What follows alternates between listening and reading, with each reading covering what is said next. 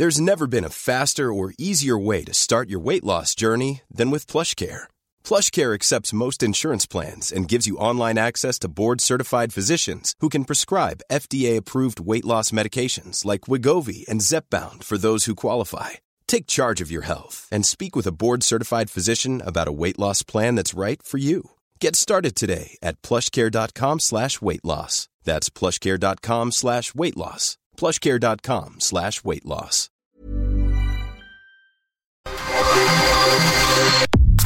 Nada más por convivir. Política, cultura y ocio con Juan Ignacio Zavala y Julio Patán. Iniciamos.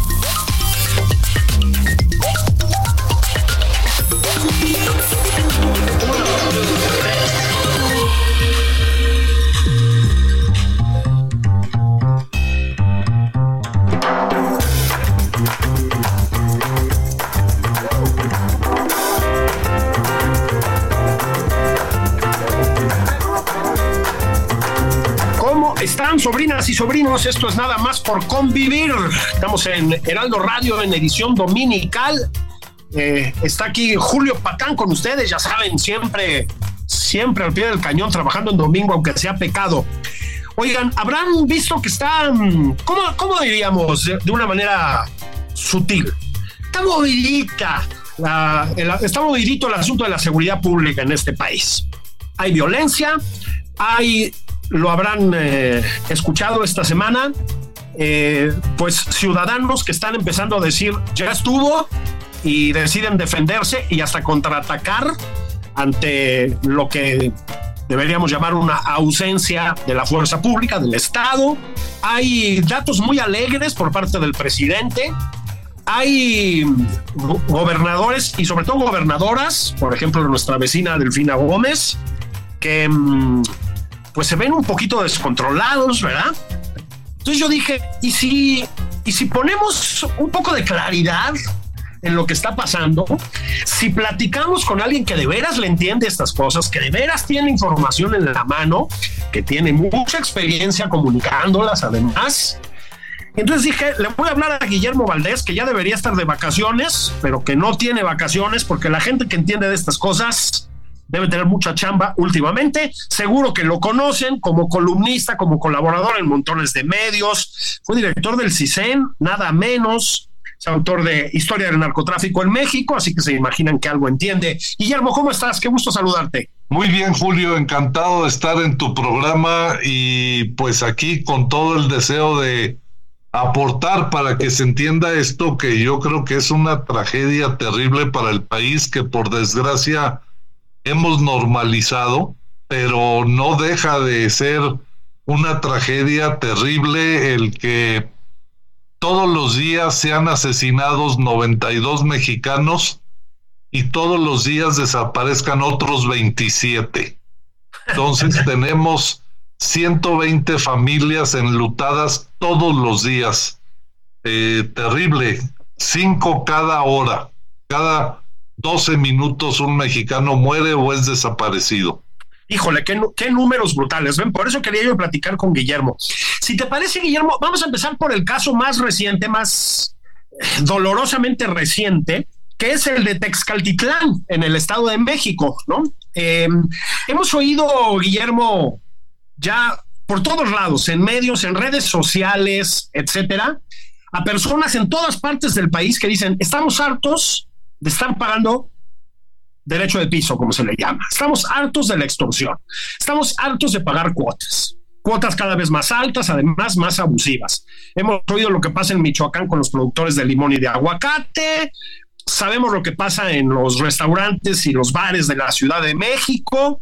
Bueno, pues unos de estos ciudadanos en el Estado de México dijeron, ya estuvo, y salieron a contraatacar ante, a ver si estás de acuerdo, la absoluta ausencia del Estado. Así Alguien es. decidió no hacer chamba, ¿verdad? Creo que así hay que decirlo, ¿no? Así es. Sí, mira, el esquema o, o digamos que la ecuación o la manera de entender el problema es relativamente sencillo. La primera tarea del Estado en México, en China, en Europa, en Estados Unidos, Mm. es darle seguridad a los ciudadanos. ¿No? Nos ponemos las reglas, qué se vale hacer, qué no se vale hacer, no se vale robar, no se vale matar, en fin. Y el Estado tiene que hacer cumplir esas reglas. Entonces, cuando en, un, en una sociedad la gente viola las reglas de manera sistemática es porque el Estado no ha cumplido su tarea. que es fundamentalmente que todo mundo cumplamos las reglas, que no matemos, que no robemos, que no extorsionemos, que no cometamos fraudes, etcétera. Entonces, si en México hay una un crimen organizado muy poderoso, muy violento y muy depredador, es porque hay un Estado muy débil.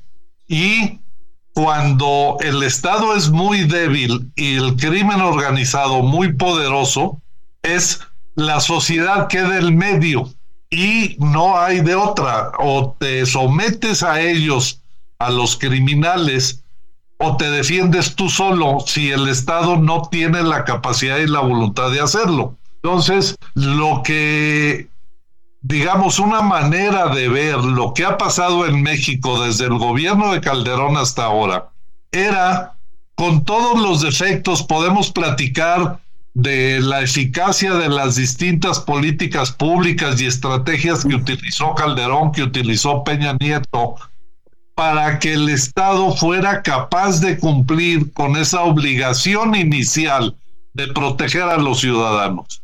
¿No? te digo, podemos discutir, pero el mensaje fundamental que se mandó es el Estado va a tratar de hacer cumplir la ley y entonces requiere el Estado de dotarse de las capacidades y las fuerzas necesarias para controlar a aquellas gentes que quieren violar las normas y que quieren imponer su voluntad por la vía de la fuerza de los de los AK 47. Entonces, la gran tragedia que estamos viviendo en este sexenio es que el gobierno de López Obrador abandonó esa tesis de volver fuerte al Estado para imponer la ley. Entonces, lo que hemos visto a lo largo de estos cinco años es una creciente debilidad del Estado, una brutalmente empoderamiento de las bandas criminales y un proceso de indefensión de los ciudadanos. Eso es lo que hemos visto en estos últimos cinco años, está llegando a niveles realmente intolerables. Exactamente para allá quería ir yo, ¿no? Porque tú escuchas después las explicaciones del presidente y de la gente alrededor del presidente y es un poco lo de es que heredamos esto. Y bueno, muchos ciudadanos, Guillermo, y tú sí tienes información a mano como para decirme si estoy en lo correcto no, decimos, pues sí, esto no es nuevo, el, cobro de extorsiones de este tipo no son nuevas, la ausencia de las fuerzas del orden, vamos a llamarlas así, puntualmente en ciertos lugares, pues tampoco es que no existiera antes, pero da la sensación de que esto se ha generalizado, ¿no? Y uno se pregunta, yo te lo pregunto así abiertamente, ¿Es negligencia o, es deliberado, Guillermo, por alguna razón? Porque de verdad no puede ser, ¿no? Es una negación radical a cambiar de rumbo. No se entiende, ¿no? Sí, mira, es, es realmente difícil de entender eh, porque, digamos, la tesis que planteó el gobierno de abrazos no balazos la pudiera haber creído honestamente López Obrador el primer año de gobierno. Claro. Pero lo que ya es absolutamente increíble y comparto contigo de la estupefacción de que cinco años el señor siga terco en que esa política sirve para algo, ¿no? Porque este lo que estamos viendo es una negligencia total de querer intervenir para, para contener las actividades de las organizaciones criminales y para debilitar su poder de fuego. Eh, eh, digo, por ejemplo, muchos de las bandas de extorsionadores eh, son pequeñas bandas que cualquier policía municipal decente pudiera combatir y pudiera desarticular. Pero lo que es la tragedia y lo que es la negligencia y en muchos casos ya la complicidad de autoridades locales es que permitan que esas pequeñas bandas muy sofisticadas o no muy sofisticadas tengan el control de la población y hayan creado un estado paralelo. Que, mira, las funciones irrenunciables de un estado son tres. Hacer leyes, ejercer la fuerza legítima para que las leyes se cumplan y cobrar impuestos. Claro. ¿No? Entonces dime, el crimen organizado pone sus leyes, usa la fuerza y ahora cobra impuestos. Entonces, está suplantando al Estado mexicano el crimen organizado. Y eso en cualquier país del mundo sería absolutamente intolerable, porque o lo tienes tú el poder o lo tienen los criminales. Y aquí lo que es materia de estupefacción es que el Estado de López Obrador, dirigido por él, permita que otras gentes se conviertan en el Estado. Es, absolutamente increíble. Y, a ver si estoy diciendo una tontería, Guillermo, pero creo que además de que se están convirtiendo en el Estado, se están convirtiendo en los que controlan el mercado. O sea, cada vez más, hablaba yo hace un momento del eh, tema de los productores de aguacate, de limón, etcétera, en Michoacán, por ejemplo, ¿no? Pero Luego ves que controlan la venta de pollo. Luego todos sabemos que en Valle de Bravo, en Valle de Bravo, Guillermo, o sea, a tiro de piedra de la Ciudad de México, donde están muchos de los ricos de la Ciudad de México, controlan los materiales de construcción, controlan los precios de los materiales de construcción. Es decir, no solo están suplantando al Estado, sino al mercado, o por lo menos al libre mercado, o estoy diciendo algo equivocado. No, no, porque el, la diferencia entre un Estado de derecho, en donde hay normas y hay un poder que trata de que las normas se cumplen, y el Estado mafioso o criminal, es que no hay ningún contrapeso y no hay ningún límite a la depredación. Entonces, lo, lo hemos visto yo lo describí en, en, cuando eh, escribí el libro de la historia del narcotráfico, cómo se pasa del modelo criminal de ser organizaciones dedicadas fundamentalmente a producir y exportar drogas a Estados Unidos, ese es el origen de mucho de la situación que estamos viviendo ahora. Los Zetas que eran el brazo armado del cártel del Golfo, inauguraron un nuevo modelo criminal. Como ellos no eran socios de Ociel Cárdenas, que era el dueño de, del cártel del Golfo, él se quedaba con toda la riqueza y todo el dinero que generaba la exportación de marihuana, de cocaína a Estados Unidos. Y los Zetas, que eran empleados de este cártel, pues les tocaba un salario mínimo. Entonces le dijeron a Ociel Cárdenas, oye, pues haznos socios. Y Ociel no quiso hacer los socios del negocio del narcotráfico. Y entonces estos tipos lo que abrieron fue otros negocios. Y entonces empezaron a extorsionar, empezaron a secuestrar. Y, esto lo hicieron, fíjate, era, una, era un modelo eh, eh, empresarial muy novedoso el que ellos, por ejemplo, llegaban a Poza Rica, a Córdoba, a San Luis Potosí, a cualquier ciudad, y entonces localizaban a las bandas locales de esas ciudades y las sometían. A mí me platicó un presidente municipal cómo llegaron los Zetas a, a su ciudad, localizaron a los jefes de las bandas que robaban coches, que asaltaban a las personas en los microbuses, etcétera, les decían, ¿saben qué? Ahora ustedes son Zetas. Los vamos a armar, los vamos a capacitar y se van a volver parte de la organización y vamos a empezar con el negocio de la extorsión. Y vamos a empezar con farmacias, con gasolineras, con bares, con restaurantes, etcétera, y así se iban. Y luego este modelo depredador contra la sociedad a través de estas actividades lo completaron con decir, oye, pero pues también hay mucho dinero en los municipios, vamos quedándonos con el dinero de las alcaldías. Entonces pasaron de las rentas de la gente a las rentas de los gobiernos municipales. Y luego dijeron, oye, pues, pero fíjate que ahí están los productores de aguacate y de limón, ¿por qué no nos apropiamos del negocio de ellos?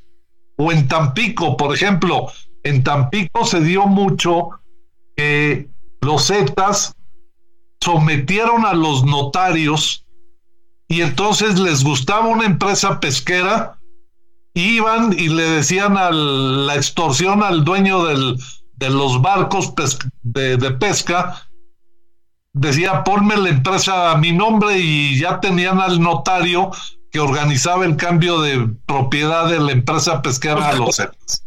Entonces, fue todo un modelo que se desarrolló, eh, lo desarrollaron los Zetas desde principios de este siglo en Michoacán y luego lo extendieron a todo el país. Entonces, la lógica depredadora del crimen organizado, cuando no le pones límites y cuando no lo combates, es, señores, no tienen de veras ningún tipo de límite ético, legal, físico, de nada. Entonces, donde ve negocio, ahí se apropian de ello, ¿no? Entonces, no hay sector privado que valga, no hay guardias privados, o sea, entonces el riesgo más grave que hemos estado viviendo en estos cinco años es que frente a esta lógica depredatoria total del crimen organizado, frente a todo lo que ellos huelan que es negocio, no hay un Estado que se les, que se les oponga. Y por eso es muy grave cuando pueden dar el paso final de apropiarse del Estado porque entonces sí ya se acabó todo, ¿no? Ellos se convirtieron en todo. Fíjate, eh, ahorita, ahorita platicamos de eso, porque lo que tenemos enfrente son unas elecciones, Guillermo, este, de las que en algunas partes ya también sabemos que se apropiaron, ¿no? Ahorita lo platicamos si quieres, pero antes quería ir yo a esto. Eh, vimos en esta semana, eh, ya lo decía yo, con esto empezamos, lo que sucedió en el Estado de México, ¿no? Este, esto tiene, creo que varias implicaciones, ¿no? Eh, a ver si estás de acuerdo. La primera es que están aquí al lado de nosotros, es decir, la capital, pues que más o menos ha aguantado, pues yo creo que está, a ver si estás de acuerdo, en un riesgo grande. Y lo segundo es que yo vi a la gobernadora del Estado de México, a Delfina Gómez, pues, a ver, Guillermo, paralizada, es decir, no pudo ni contestar articuladamente a lo que le preguntaba la prensa.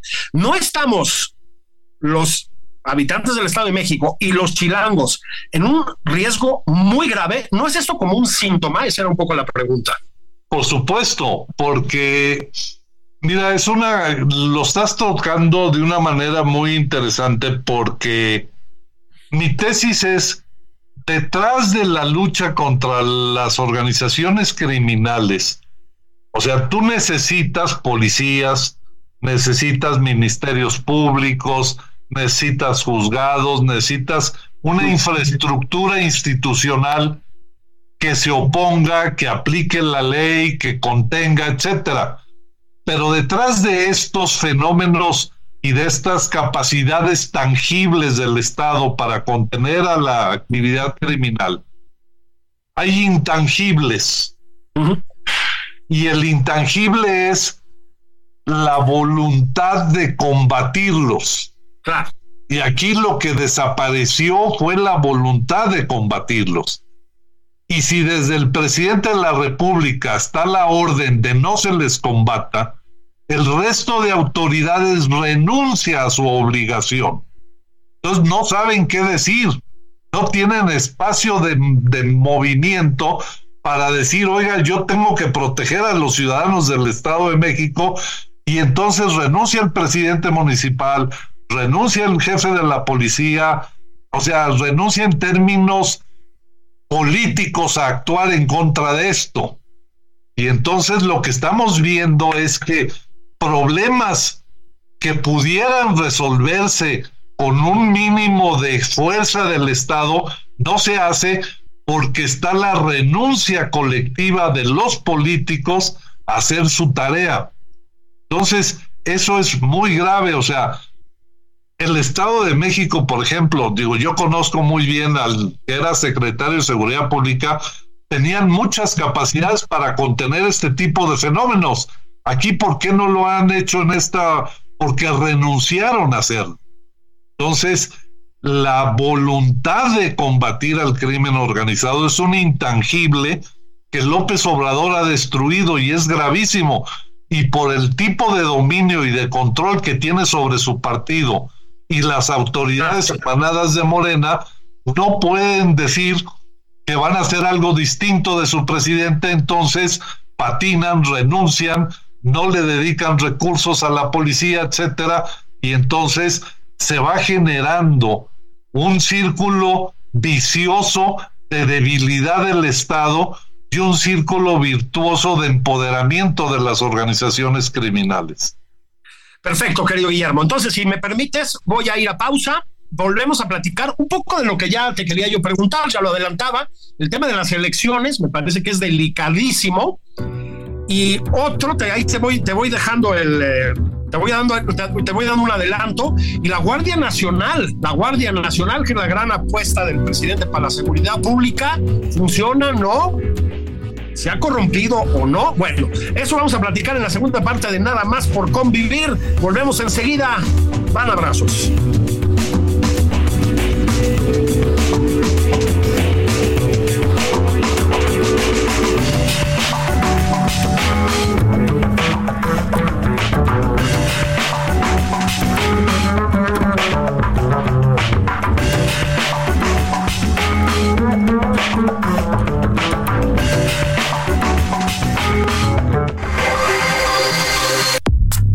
Esto es Nada más por convivir. Una plática fuera de estereotipos con Juan Ignacio Zavala y Julio Patán. Regresamos.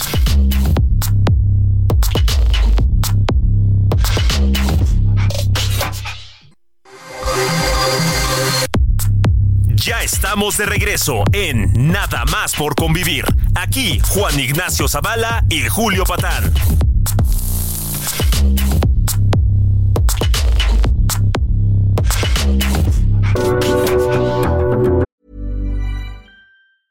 Everyone knows therapy is great for solving problems, but getting therapy has its own problems too, like finding the right therapist, fitting into their schedule, and of course, the cost. Well, BetterHelp can solve those problems. It's totally online and built around your schedule. It's surprisingly affordable too. Connect with a credentialed therapist by phone, video, or online chat, all from the comfort of your home. Visit betterhelp.com to learn more and save 10% on your first month. That's BetterHelp, H E L P.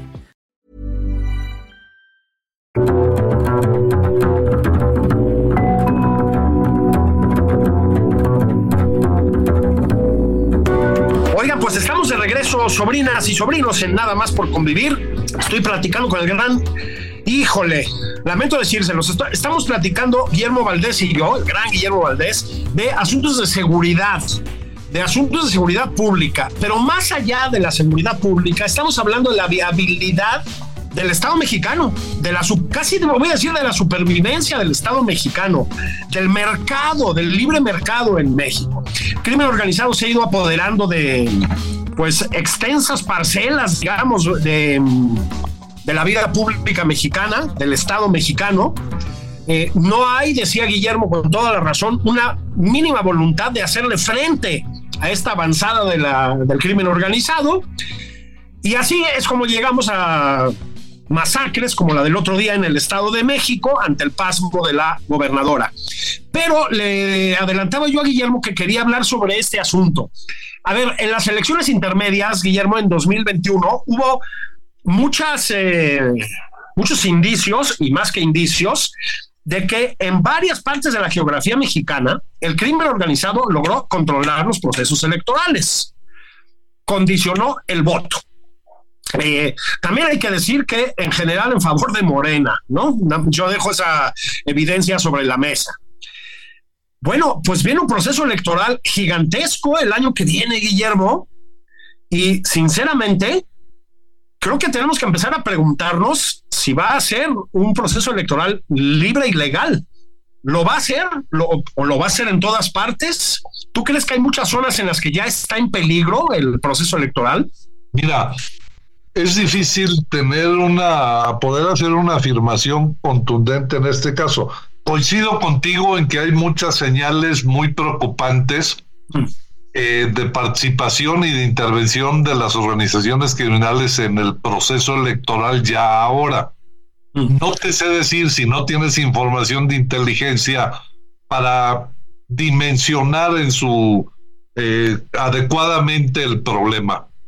Yo he oído casos preocupantes en Veracruz, en Nayarit, en Sinaloa, Michoacán, etcétera, pero no, no podría decir, mira, es el 5, el 20, el 50% de la, del territorio de los distritos, no sé. Pero sí es preocupante porque al igual que como platicábamos hace rato de la evolución de, de, la actividad delictiva, cómo va expandiéndose y tiene una lógica incontenible de irse apropiando del dinero de, de la población al dinero de las empresas, al dinero del gobierno, etcétera. En la política también en la parte de intervención en procesos electorales también ha tenido un proceso de mayor de menor a mayor participación. En 2008 cuando yo estaba en el CISEN llegué a declarar en algún momento, algún periodista declaró lo que yo le dije, pero que era off the record, pero él lo sacó al día siguiente de que había el riesgo de que los diputados fueran financiados por el crimen organizado. Claro. Bueno, se armó un escándalo en 2008, hasta pidieron que me destituyeran por esa declaración, ¿no? Pero bueno, iba, es el primer tipo, el primer factor de, de intervención es yo te financio para que seas el candidato. Luego después empezaron con intervenciones ya no tan amables, sino con eliminar a los candidatos opositores. Entonces, hemos visto una violencia creciente en contra de candidatos, precandidatos, equipos de campaña y no solamente asesinatos, también hay secuestros, eh, bueno, en Valle de Bravo tú mencionabas cómo secuestraron a la candidata de oposición. Eh, luego, lo más, eh, digamos, que usa el crimen organizado en muchas regiones es inhibir el voto de la población mediante la amenaza de violencia, de asustar a la gente para que no salgan a votar de manera que su candidato gane sin problema. Y luego, este, eh, ahora, en junio pasado lo vimos, en junio de 2021, perdón, cuando las elecciones intermedias y que hubo varias elecciones de gobernador, inauguraron una nueva modalidad de participación que es volverse operadores políticos de ciertos candidatos, en donde ya no era inhibir y financiar y amedrentar, o eliminar a un candidato, sino volverse parte operativa de un partido para llevar gente a votar, este, para secuestrar a los enemigos. En Sinaloa secuestraron al equipo del PRI desde el sábado. En Michoacán, este, estuvieron al pie de las casillas contando y removiendo voto, destruyendo las que no eran buenas para ellos, en fin, entonces, lo que apunta, dada esta renuncia del Estado con el gobierno de López Obrador, a hacer su tarea de defender a los ciudadanos y ahora de defender el voto, hay mucha preocupación porque en muchos territorios la participación del crimen organizado se dé sobre todo para favorecer candidatos a, alcaldes y eventualmente diputados locales. Entonces, eh, a mí lo que me preocupa es que a seis meses de las elecciones y siendo todo mundo consciente de la voluntad de las organizaciones criminales de participar en los en los procesos electorales no haya un llamado desde el gobierno, desde los partidos políticos, desde las autoridades electorales, el INE, el tribunal, etcétera, así señores, necesitamos hacer un gran acuerdo, fuerzas políticas, gobierno y autoridades electorales para tratar de contener y minimizar la intervención del crimen organizado, porque a final de cuentas, esta participación violenta e ilegal de las organizaciones criminales en los procesos electorales nulifica la democracia. Claro. ¿No? ¿Para qué vas a votar si a final de cuentas el crimen organizado mata al candidato o impone al suyo? O sea, no es la decisión de los electores de quién nos va a gobernar, sino la decisión de ellos. Claro.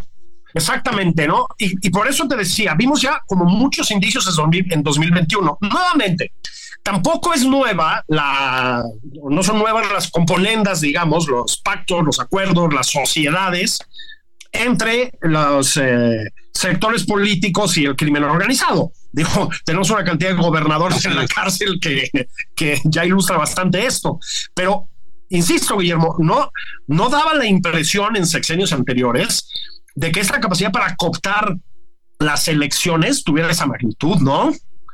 Así es. No, es muy preocupante porque, mira, lo ideal es que un gobernante, un gobernador, un presidente municipal, evidentemente el presidente de la República, dijeran, vamos a combatir a estos tipos. Claro. E, eso sería lo normal. Pero el problema es cuando renuncian a eso y le dan el espacio al crimen organizado para que participe con toda tranquilidad. Y eh, lo que vamos a ver es esta, por desgracia, yo creo que lo que va a suceder es la apropiación de muchos municipios y eventualmente de congresos locales, en una de esas hasta diputaciones federales, híjole, que, que, que, van a ser, van a estar al servicio del crimen organizado, ¿no? Y, y yo insisto, esto es muy grave porque se cruza la última línea, la de defensa, cuando el Estado que nos debe proteger a los ciudadanos ya está controlado por ellos y entonces eh, ya no va a haber nunca un policía que defienda al ciudadano, porque las policías van a estar al servicio de ellos. Entonces, híjole, es una tragedia inconmensurable lo que puede pasar en los procesos electorales del próximo año. Yo, ya, ya lo comentamos, Guillermo, no, no tenemos, digamos, eh, pues evidencias suficientes como para hacer un análisis minucioso, ni mucho menos, pero creo que sí podemos eh, apuntar, esa sería mi pregunta, eh, algunas eh, zonas, estados particularmente vulnerables, ¿qué te preocuparía? yo señalaría así, digo, para serte sincero, todo el Pacífico. Las dos Baja Californias, Sonora, Sinaloa, Nayarit, Colima, Jalisco, Michoacán, Guerrero, Oaxaca, Chiapas. Todo.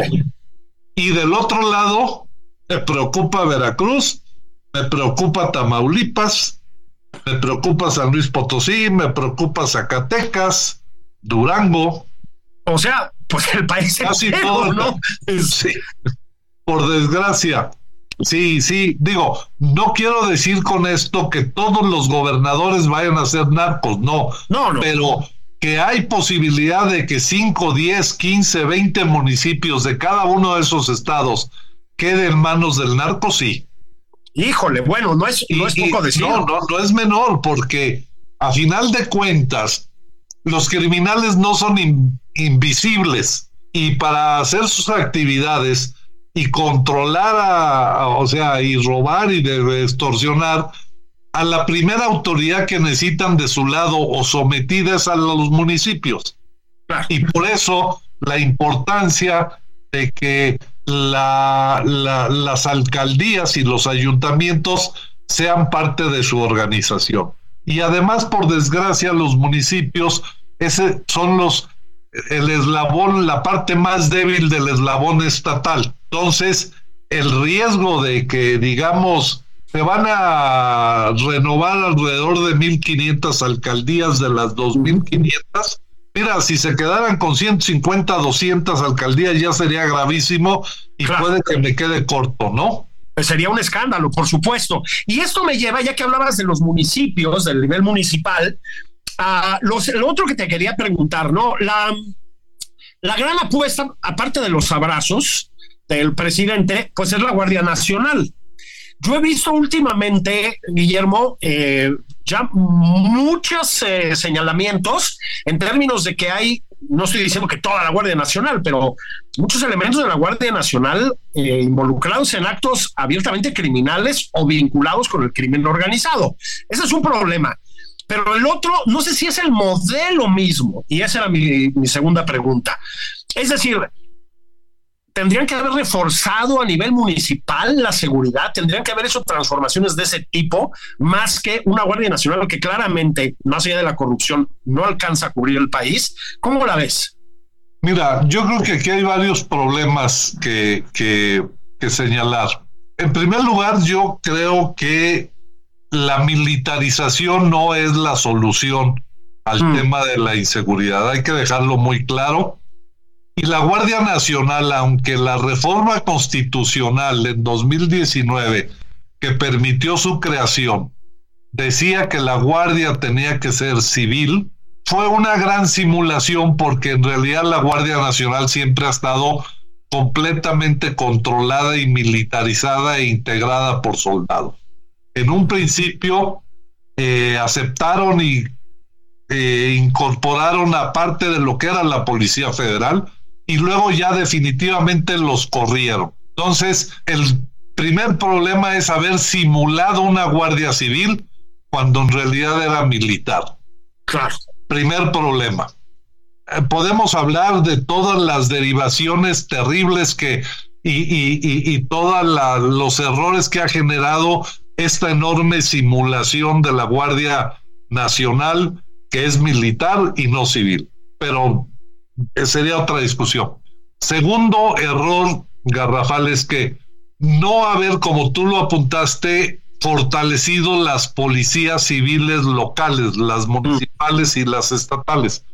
¿Por qué? Porque, mira, la Guardia Nacional, aunque tuviera realmente los 110, 120 mil elementos que el gobierno dice que forman la Guardia Nacional, para que se dé una idea para que se den una idea tus sobrinos y tus sobrinas, mm, España, que es un país que es en términos territoriales cuatro veces más chico que México. Y de población es tres veces más chico. O sea, México tiene tres veces más población. Y España, nada más en el ámbito federal, tiene 160 mil entre guardias civiles y policías nacionales. Claro. México con cuatro veces más población, con tres veces más territorio, este, tiene 110 mil guardias nacionales, o sea, está rebasado. Es insuficiente. Pero entonces la solución es desarrollar policías locales, cosa que no ha hecho este gobierno y más bien canceló los fondos para fortalecer a las policías estatales y municipales. Los 110 mil guardias son insuficientes y sin policías locales no tiene el conocimiento, la información y la inteligencia para realizar operativos eficaces y desmantelar a las organizaciones criminales. Es un modelo incompleto el de la Guardia Nacional, militarizado equivocadamente, insuficiente número e incompleto por la carencia de inteligencia de información y de más fuerza que aporten las policías locales. Entonces, era absolutamente equivocada la estrategia, ha sido equivocada y como tú dices, es increíble que no la hayan corregido. Entonces, los espacios en donde ha habido mejoras, porque dentro de este mundo terrible de inseguridad, ha habido experiencias positivas que nos permiten tener algo de esperanza que el problema realmente se puede solucionar. Mm. Ha habido experiencias, por ejemplo, en Tampico, en La Laguna, en Ciudad Juárez, en Monterrey, en donde hubo momentos en que la acción organizada de la sociedad que presionó a un modelo de coordinación de los tres órdenes de gobierno resultaron en disminuciones importantes de violencia y de inseguridad. Y lo que nos enseñan estas experiencias es que la seguridad se construye de abajo hacia arriba. Con policías comprometidas del municipio y del Estado, con el apoyo federal y con una actividad y una exigencia muy clara de la sociedad civil organizada, empresarios, medios, iglesias, ONGs, organizaciones de derechos humanos, etcétera, ¿no? Entonces, el modelo de reconstrucción de la seguridad tiene que salir del ámbito municipal hacia arriba y el modelo de la Guardia Nacional sin policías locales está asegurado el fracaso. Fíjate que para terminar de angustiarnos a todos, digo, ya que estamos a punto de entrar a la temporada navideña, entremos con angustia, ¿no? Como debe de ser. Este, pero también podemos, a lo mejor, y te lo pregunto, indignarnos un poco, el tema de los desaparecidos. Ya habla, bueno, pues ahorita cortar el censo de desaparecidos como a la décima parte o a la novena parte de sopetón, qué récord, ¿no? Es, es, es, es de chiste. oye? Es de chiste. Realmente las acciones para tratar de negar la realidad de, y tratar de ocultar el sol con un dedo, digo, mueven a risa, pero pues es para ponerse a llorar porque es por decreto desaparecer la realidad, ¿no? Ya no me gustó eso, mando a los servidores de la nación, hago, invento un censo fantasma. Ayer también había la la declaración, digo, una noticia en Animal Político en donde decía que por lo menos cuatro estados niegan que hubiera habido el censo, que los hubieran consultado, que hubieran cruzado las bases de datos. O sea, es un invento y, y, es gravísimo porque pues es hacer creer a la gente de que el problema no existe. Y, y digo, ya que dices lo de los desaparecidos, por ejemplo, cada vez hay más dudas también sobre la cifra de los homicidios. Ok. Hay un, hay un registro que publica la presidencia todos los días, el gobierno mexicano, sobre los muertos del día anterior. Y hay muchos casos en donde hay notas de 8 o 10 muertos en Zacatecas que al día siguiente Zacatecas sale con cero muertos. o sea, cada vez se registran más este tipo de, de, subestimación de los datos reales. Y, pues eso no conduce a nada bueno. Este, yo creo que de aquí al 30 de septiembre que termine este gobierno del próximo, lo que vamos a ver es que pues los problemas van a desaparecer por decreto, simplemente. Sí, que es la manera más barata de desaparecerlos, ¿verdad? Aunque tal vez a largo plazo pues no, no resulte tan barato. Así, antes de terminar, querido Guillermo, este, quería detenerme un poquito en la Ciudad de México. Ya comentamos algo, yo te decía en la primera parte, oye, el tema del Estado de México es preocupante no solo por el Estado de México, con las dimensiones que tiene, sino porque son nuestros vecinos. Se supone que hemos logrado controlar relativamente los grados de violencia, etcétera, o sea, tener resultados más o menos buenos en términos de la seguridad pública aquí en México. ¿Sí? ¿Sí, sí fue positivo? Sí, mira, hay una gran diferencia que difícilmente se señala en los estudios y en los medios sobre la diferente realidad de la Ciudad de México. Hay un factor que agrava la inseguridad en la Ciudad de México, que es la vinculación de las organizaciones criminales con la economía informal. Ajá. O sea, tú dime dónde empieza el cártel de la Unión Tepito y la Asociación de Comerciantes de Tepito. No sé. Eh, o sea, es más difícil combatir un crimen que está más imbricado en la, en la sociedad. O sea, lo hace más difícil.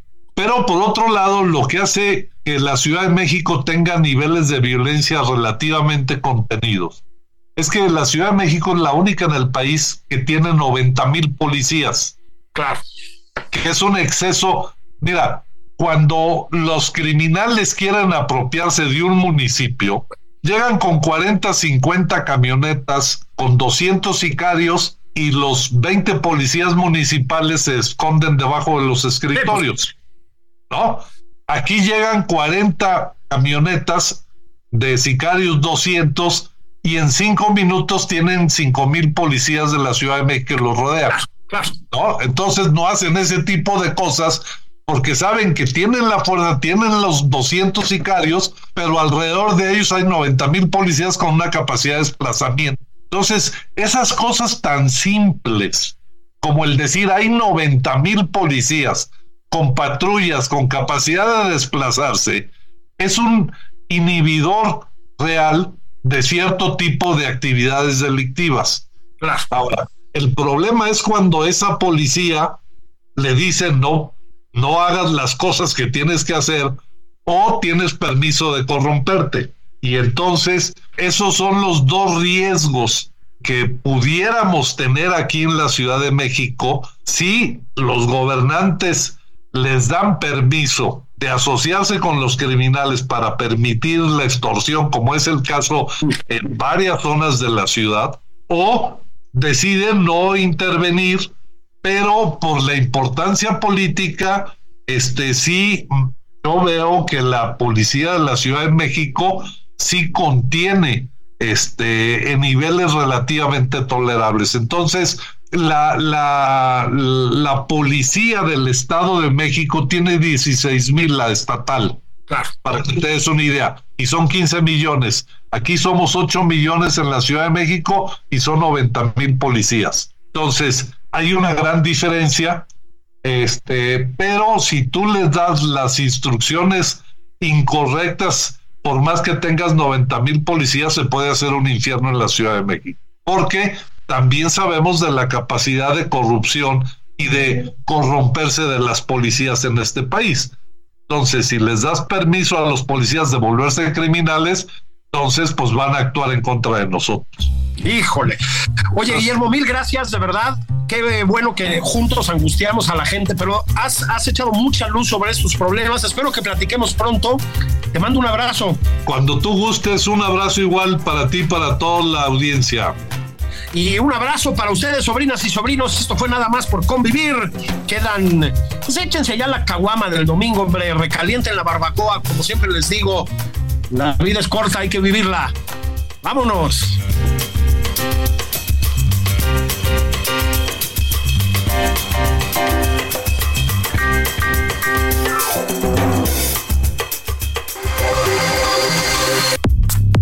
Esto fue Nada más por convivir, el espacio con política, cultura y ocio, con Juan Ignacio Zavala y Julio Patán. Hey, it's Danny Pellegrino from Everything Iconic. Ready to upgrade your style game without blowing your budget? Check out Quince. They've got all the good stuff shirts and polos, activewear, and fine leather goods, all at 50 to 80% less than other high end brands. And the best part? They're all about safe, ethical, and responsible manufacturing. Get that luxury vibe without the luxury price tag. Hit up quince.com slash upgrade for free shipping and 365 day returns on your next order. That's quince.com slash upgrade.